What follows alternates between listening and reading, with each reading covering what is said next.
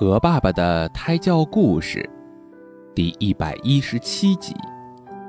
大叔看牙医。哎呦哎呦！一大清早，河马大叔就捂着牙跑到动物园旁边的牙医诊所。牙医是位老伯伯，他的胡子比头发还要多。圆圆的眼镜架在又矮又圆的鼻子上，他可从来没有接待过一位河马病人呢。看到河马大叔那十厘米长的大牙，牙医伯伯的手抖呀抖。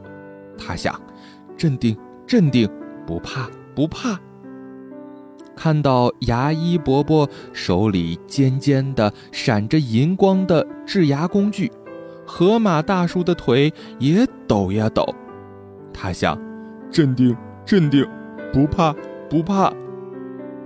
河马大叔的嘴太大了，牙医伯伯只好把脑袋伸进去。他在祈祷：要勇敢，要勇敢。听到自己嘴巴里滋滋滋的电钻声，河马大叔也在祈祷：要勇敢。要勇敢。当牙医伯伯伸出脑袋的时候，他大叫一声，指着地上一滩红红的液体，哆嗦着：“血，血！”河马大叔笑了起来，他终于不害怕了。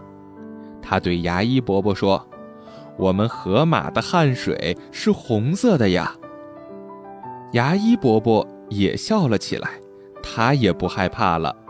原来这是河马的汗水呀！牙医伯伯和河马大叔度过了一个美好的下午，他们一起喝茶，一起聊天。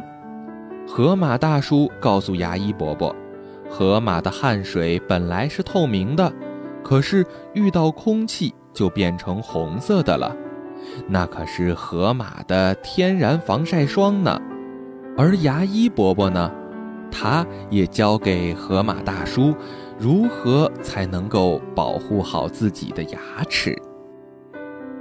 宝贝，你知道该如何保护牙齿吗？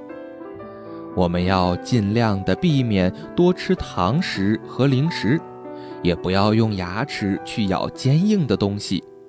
经常用牙齿咬坚硬的东西，容易破坏牙齿表面的牙釉质。